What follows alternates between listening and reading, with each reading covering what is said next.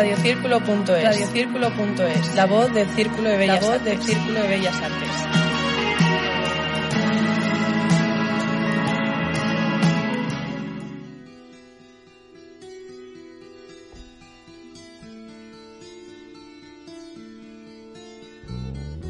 Aquí comienza Buscón de Realidades, conducido Muy buenas tardes, queridos amigos del Buscón de Realidades. ¿Cómo estáis? Hoy os llevo al mundo tan especial de los animales y en particular de los perros. Hablaremos con una protectora canina que lleva ya más de siete años funcionando, el Arca de Zeus, y hemos traído a Pablo López, que es, eh, digamos que el fundador, eh, el gran cerebro de toda esta operación maravillosa que, como podéis imaginar, tiene mucho que contar. Y sin más, vamos a empezar con un poquito de música para ir caldeando un poquito el ambiente, pero mentalizaros que hoy hablamos con el arca de Zeus, protectora canina, muy interesante. Cuando te hablen de amor y de ilusiones y te ofrezcan un sol y un cielo entero, si te acuerdas de mí, no me menciones, porque vas a sentir amor del bueno. Y si quieren saber de tu pasado, es preciso decir una mentira que vienes de allá, de un mundo raro, que no entiendes de amor, que no sabes llorar y que nunca has amado. Porque yo a dónde iré, hablaré de tu amor como un sueño dorado y olvidando el rencor, no diré que tu adiós me volvió desgraciado. Y si quieren saber de mi pasado, es preciso decir otra mentira les diré que llegué de un mundo raro, que no sé del dolor, que triunfe en el amor y que nunca he llorado.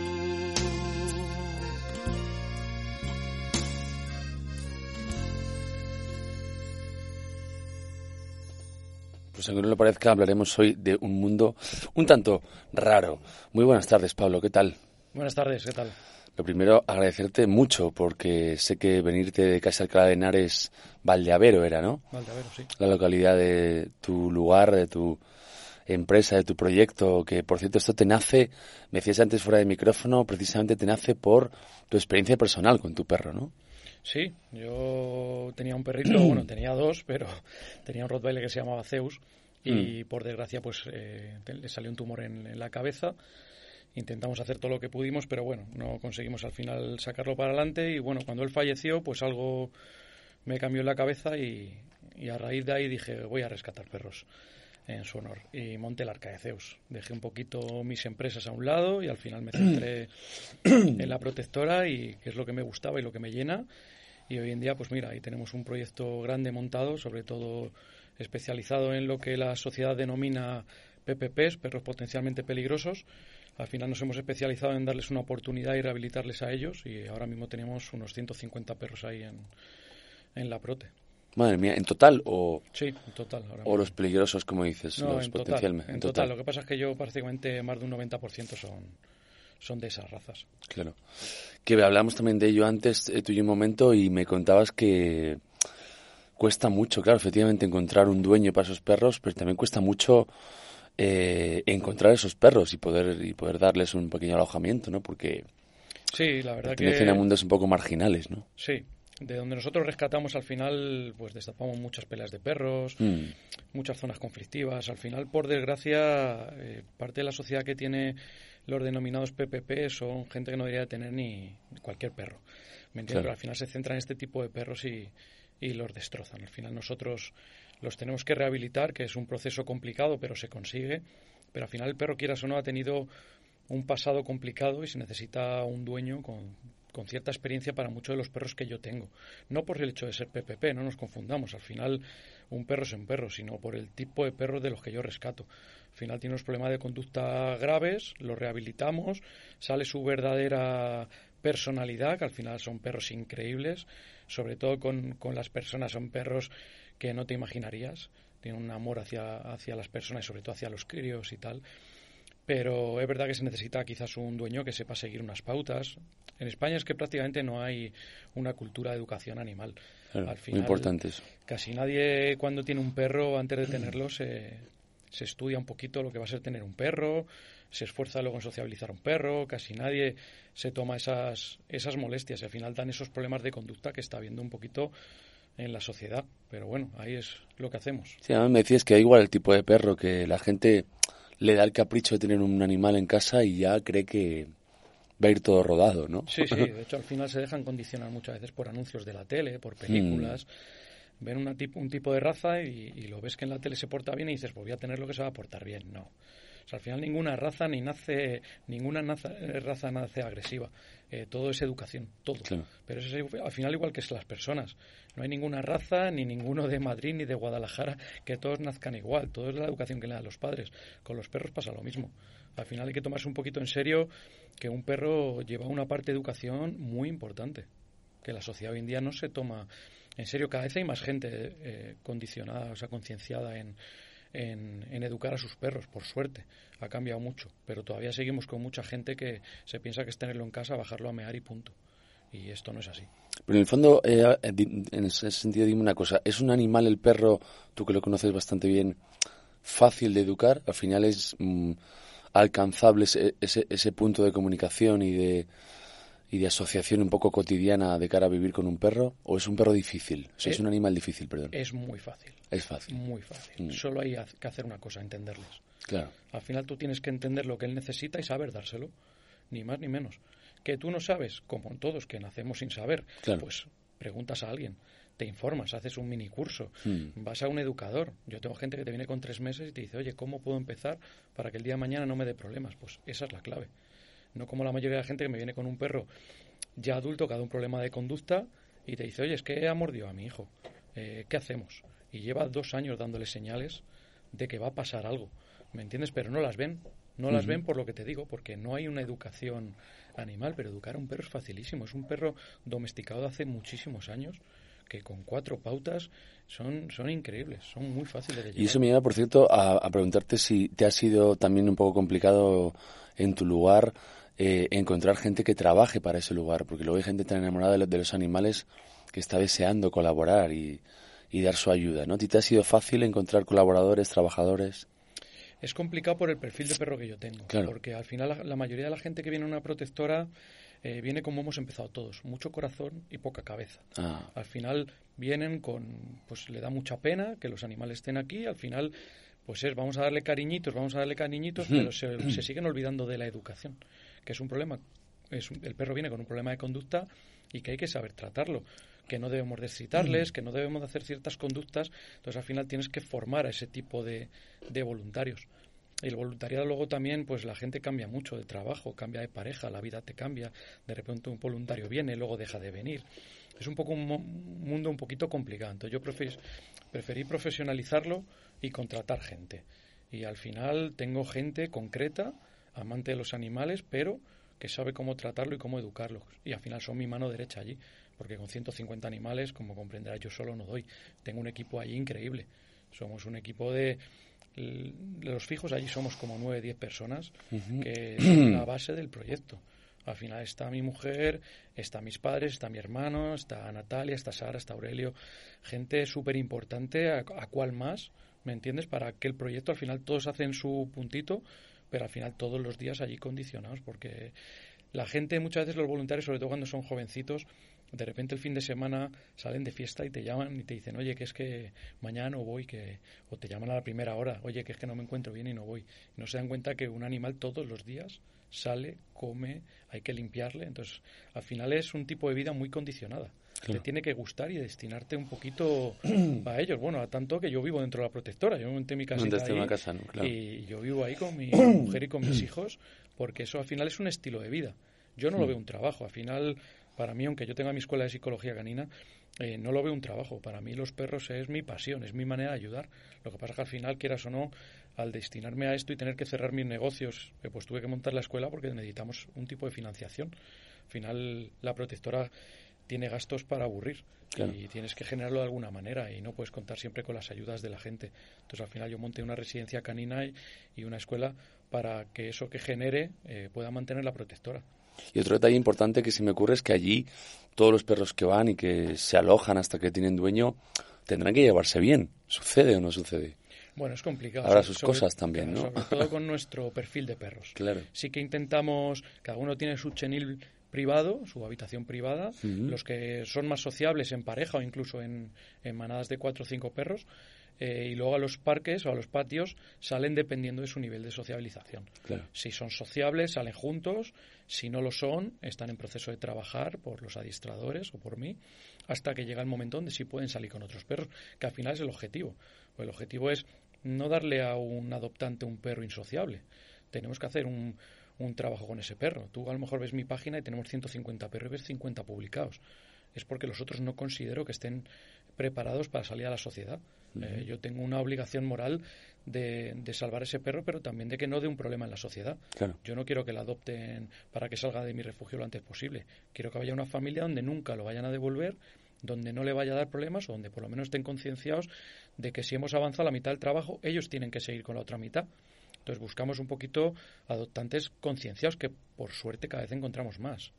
Pues queridos amigos, vamos a, tener eh, aquí el honor de, disfrutar de una primicia que me ha dicho Pablo. Algo además que, según nos lo cuente, ya veréis cómo es bastante emocionante porque esto no, no sucedía hasta la fecha en este país y yo creo que era muy necesario. Y es que Pablo tenía una iniciativa bastante, como diría yo, primeriza, ¿no? Sí, pues mira, pues una vez, una vez que asenté la protectora, mm pues pensé que al resto de las protectoras les habría costado lo mismo que a mí levantar su protectora o más, hmm. porque al final esto pues te hace perder muchas cosas, ¿no? Y dije, pues ¿cómo podemos ayudar? Y, se me ocurrió crear una aplicación eh, que se llama AmazDog, que viene de Amazing Dogs, que es perros fantásticos, eh, que lleva la Z en medio en honor a mi Zeus, y un poquito hmm. fue para unificar a todas las protectoras de España en una sola aplicación donde tú puedas meterte a mirar cualquier tipo de perro en adopción de todo el país. Porque hay mucha gente que no sabe dónde están ubicadas las protectoras, que solo conocen por la típica perrera de, tu ciudad. Y, ahí un poco nació el, proyecto. He conseguido juntar a cientos de protectoras. Tenemos miles de animales en adopción, tanto perros como gatos. Y, y, el proyecto nació ahí, pero para que el proyecto fuera un poquito más fuerte y la gente no viera solo una aplicación de adopciones y después de adoptar pues la borrara, decidimos meter secciones más potentes para que la gente una vez que se la descargue la quiera tener. Y tiene secciones de todo tipo. Tenemos todas las playas con geolocalización en España, donde te dejan llevar mascotas, con fotos, instrucciones de, la, de las playas. Luego tienes una, una sección con casi 100.000 hoteles de, en todo el mundo, donde te dejan llevar mascotas. Hay un filtro para que tú, si te quieres desplazar a un hotel, eh, ya te diga cuál aceptan tu mascota. Tienes una sección que a mí me encanta, que es una sección social, donde publicar quedadas caninas. Al final yo pongo, pues mira, voy a ir mañana al Parque del Retiro a pasear a mi perro. ¿Quién se apunta? Lo publicas y la gente al final se une. Al final es una manera de tú conocer a otro tipo de personas que, como a ti, le gustan los perros y por otro lado que tus perros sociabilicen, que cosa que sobre todo en ciudades a, clientes de la escuela nos costaba mucho decirles, oye, tienes que juntarte con perros. Y decían, ya, pero es que es complicado. Me ven con un PPP y se cruzan de cera. O simplemente le sacan a mear y lo suben a casa. De esta manera es un sitio donde al final tú eh, juntarte con gente con la misma pasión que tú. Tienes otra sección de animales perdidos, que por desgracia espero que a nadie le pase, pero si te pasa, ahí lo publicas y, lo ve toda España. Tienes una sección que se llama Ama eh, Waladog, que es como un compraventa de, de artículos destinados a las mascotas, pero mm. sobre, todo destinado a que las protectoras publiquen artículos suyos, que es de la manera que les tenemos de ayudar a financiarse. Eh, es que es una aplicación tan global que, que, al final todo el mundo del perro la va a querer tener. Y hoy, justo esta tarde, que es la primicia que te voy a dar, vamos a lanzar un Dog Challenge, que es un reto viral para conseguir eh, donar 10 toneladas de pienso a las asociaciones pues más necesitadas en nuestro país. Eh, tenemos la suerte de que Tienda Animal nos da su apoyo y, y, la gente pues va a tener simplemente que compartir un vídeo, una foto, dibujándote una huella de tu perro en la palma de la mano, en un folio, o salir simplemente pues una foto con, con tu perrito mostrando su huella, publicarlo en las redes sociales, etiquetando pues a Mad Dog y a Tienda Animal y con eso por cada persona conseguimos un kilo de pienso, hasta que consigamos el objetivo de las 10 toneladas, eh, que es el, gran objetivo. Este reto se lanzará esta tarde a las 8 y pues, bueno, ya tenemos bastante gente que nos apoya, pues Natalie Seseña, gente de la que se avecina, que están ahí a muerte con nosotros, youtubers,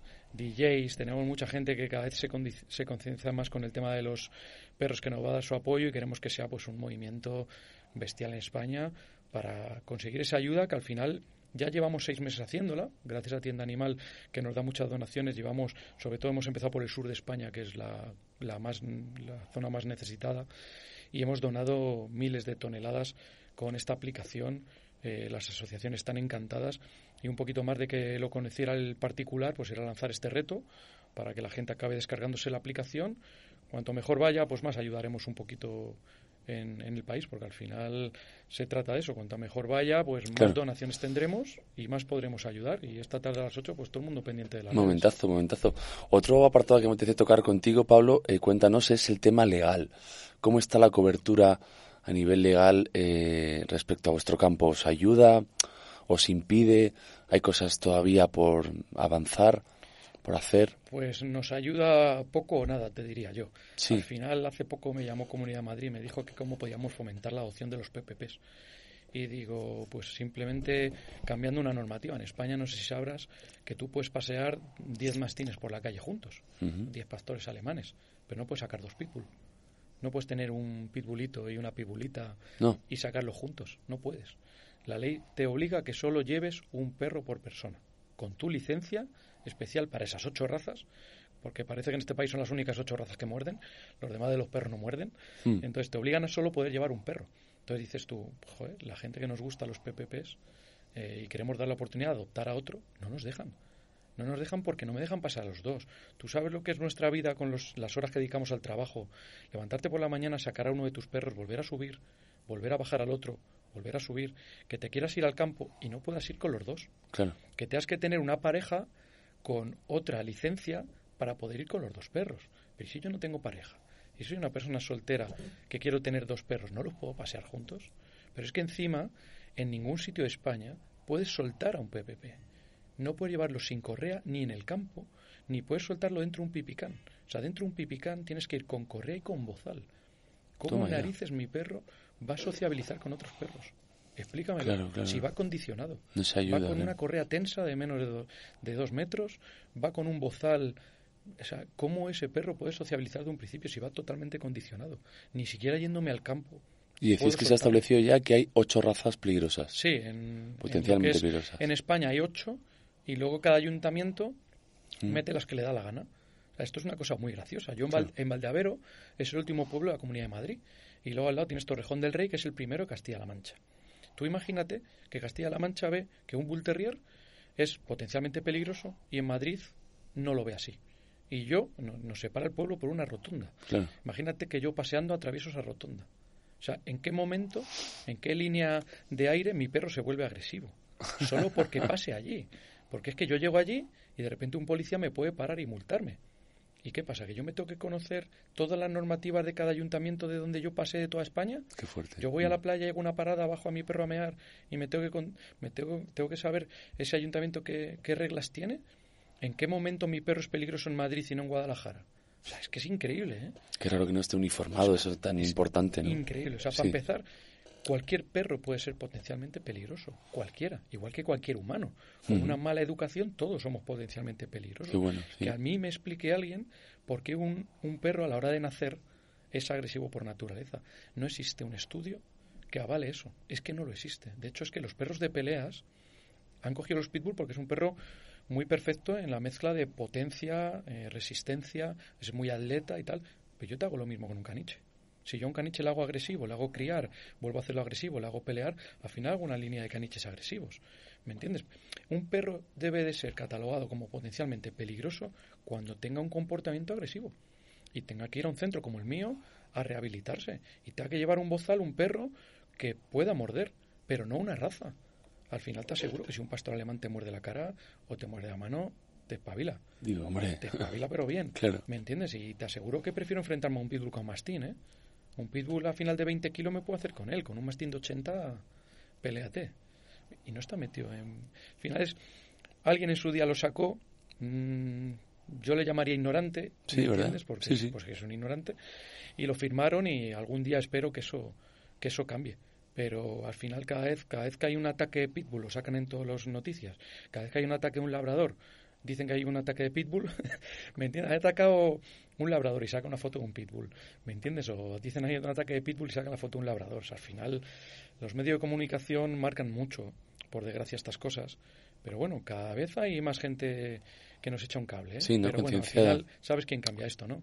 Políticos y, y jueces. Ellos deciden, Sí. sí. de hecho hay un juez que va a cambiar las cosas ahora, esta semana, que va a ser muy importante. ¿Ah, sí? Sí. Anda, ese dato no lo sabía. Hay un juez que ha cambiado las cosas, que ha salido ya el veredicto hace poquito en, en Coslada. Por desgracia, pues eh, hubo un ataque de, de dos Rottweiler y, y el dueño falleció. Bueno, bueno, por desgracia. el- te voy a decir por desgracia por quedar bien, porque realmente el- los perros estaban destrozados. ¿no? Sí. Era una persona que no los tenía para nada bien. Y al final, pues, sucedió esto. En la casa, pues, le ataca supuestamente un perro. Tiene cuatro perros más, dos Rottweiler, un Pitbull y un Galgo. Los cuatro perros, pues, en custodia judicial. Y al final quieren sacrificar a los cuatro perros. Es decir, no sabemos qué perro ha mordido, pero vamos a sacrificar a los cuatro. Pues hemos tenido la suerte de que al final el juez, las forenses, que las forenses ha sido clave en esto, Mm. eh, han cambiado las cosas y han dicho esto no puede ser así, no vamos a sacrificar a cuatro animales sin saber cuál es el que ha mordido. ¿Cómo hacemos esto? Vamos a recurrir a un especialista y tengo el honor de que han pensado en mí y al final eh, los perros se han, me han dado la custodia y, y voy a evaluar a los perros para ver cuál es el que ha mordido y cuál no, porque la veterinaria que se había a cargo de los perros pues decía que había que sacrificar a los cuatro sin ninguna prueba de que los cuatro hayan mordido. Yo me reuní con la hija de la familia y había dos perros que estaban en un cuarto aparte que no tenían ni acceso a, donde estaba este señor, con lo cual esos perros no han mordido. No podemos sacrificar a un perro inocente. Digo yo. ¿Me entiendes? O sea, yo entiendo que un perro que ha matado a una persona, eh, pues un juez se, se plantee sacrificarlo. Yo lo entiendo. Yo me dedico a rehabilitarlos, pero bueno, entiendo eso, ¿no? Ha, ha matado a una persona, lo puedo entender, pero sacrificar a un perro inocente sin dar la oportunidad a un especialista en valorarlo, pues por primera vez ese juez ha cambiado las cosas. Y ahora cada vez que yo creo que haya un ataque en España, el perro será valorado como debe de ser por un especialista que valore si este perro ha sido el que ha atacado o no lo ha sido. Pero es, la primera vez que pasa esto, yo La creo, primera ¿no? vez en Sí. ¿no? Que un juez vez. rectifica así de esta manera, ¿no? Sí, y para mí es un orgullo, ¿me entiendes? Esto es cambiar las cosas, que es para lo que estoy. Al final Claro. a mí mi objetivo es cambiar, que los perros eh, se los juzgue como se debe, se les trate como se debe, y esto es un cambio increíble. Otra cosa también que me lleva a preguntarte es si tienes, con la labor tan increíble que haces a mi juicio, eh, algún tipo de ayuda o de subvención, algún tipo de No, por, dotación en algún presupuesto por de... suerte o por desgracia no la tengo. No la por desgracia te diría porque la necesitamos. Claro, ¿Me claro. entiendes? Y, pero por suerte no me gusta que nadie me condicione. Al final, Ya. si trabajo para el Estado o lo que sea, al final te van a decir, oye, tienes que la obligación de rescatar a este perro. No, señor, yo tengo el refugio lleno. Yo puedo atender bien a 150. Si meto el 151 ya no lo voy a atender bien. Y te van a decir, bueno, pues sacrifica. ¿A quién? Al más agresivo, al más adulto, al más enfermo. Y yo en mi protectora no sacrifico. Yo soy el que decido. Y solo sacrifico un perro si creo que por, por salud le voy a hacer un bien. Si no, no. Me da igual los años que se tire conmigo. Se morirá de viejo allí conmigo, que somos su familia. Y yo veía un poquito que si al final cogías alguna ayuda, por algún lado o por otro, te van a intentar manejar. Y me busqué la vida, pues esto, con la residencia, con la escuela. Y al principio nos costó mucho. De hecho, bueno, yo perdí cinco empresas, la casa, todo lo que te puedas imaginar, lo mm. tiré a la borda por montar la protectora. Pero bueno, al final, con trabajo y buenas ideas, tiras para adelante la escuela nos va muy bien y al final mantenemos a nuestros perritos. Y luego tenemos una parte importante de socios y padrinos, porque al final sí que tenemos ayuda de particulares que quieren apadrinar. Que empuja mucho, sí, Es una pequeñita ayuda, pero súper agradecida, porque al final se nota, vienen, los pasean y al final el perro le cambia la vida. Al final nosotros le damos una buena vida allí, pero están en el refugio, salen a los patios, salen tal pero llegan los padrinos, se los llevan a la ciudad, los pasean por ahí, le dan un trato diferente y quieras o no, ese ratito para el perro es, es un mundo, ¿eh? Es la vida, ¿no? Amigo Pablo, de verdad que me tiraría un largo rato hablando contigo esto porque es como bastante empapable, bastante emocionante saber de estas realidades. Eh, enhorabuena, lo primero, eh, mucha fuerza y mucha resistencia para lo que te queda y sobre todo gracias también por haber aparecido aquí un ratito y contarnos el arca de Zeus, amigos. Eh, acordaros que hay formas de acceder para llegar al arca de Zeus y ahí está para lo que haga falta. Sí, tienes tanto la web como redes sociales, que es lo que más manejamos, Facebook, Instagram y tal, y, es donde más podéis contactar con nosotros. Y mm. sobre todo gracias a ti por dar un poquito de voz a, a, gente como yo. Un placer, Pablo, de verdad. Amigos, hasta el lunes que viene, el arca de Zeus. ¡Vivan los perros! ¡Viva! ¡Vivan!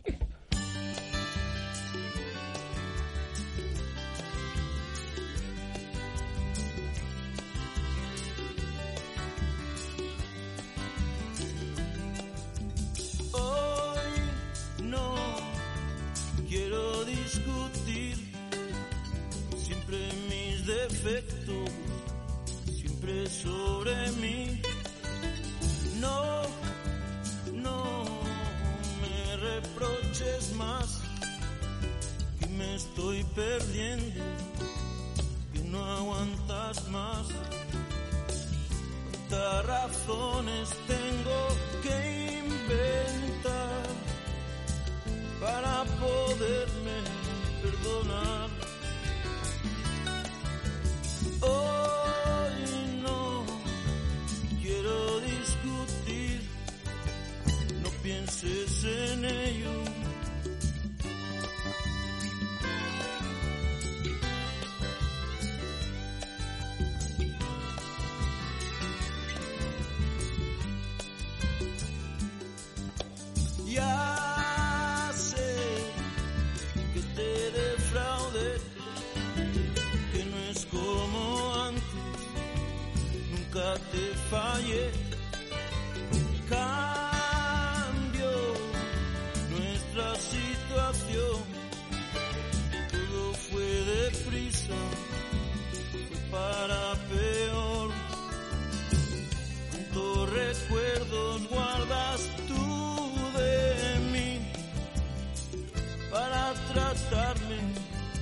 así.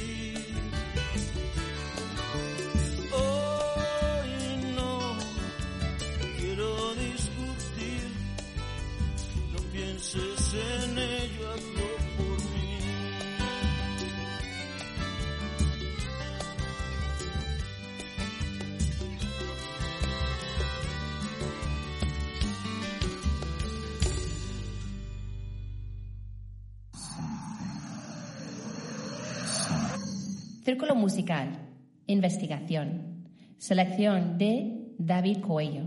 www.radiocírculo.es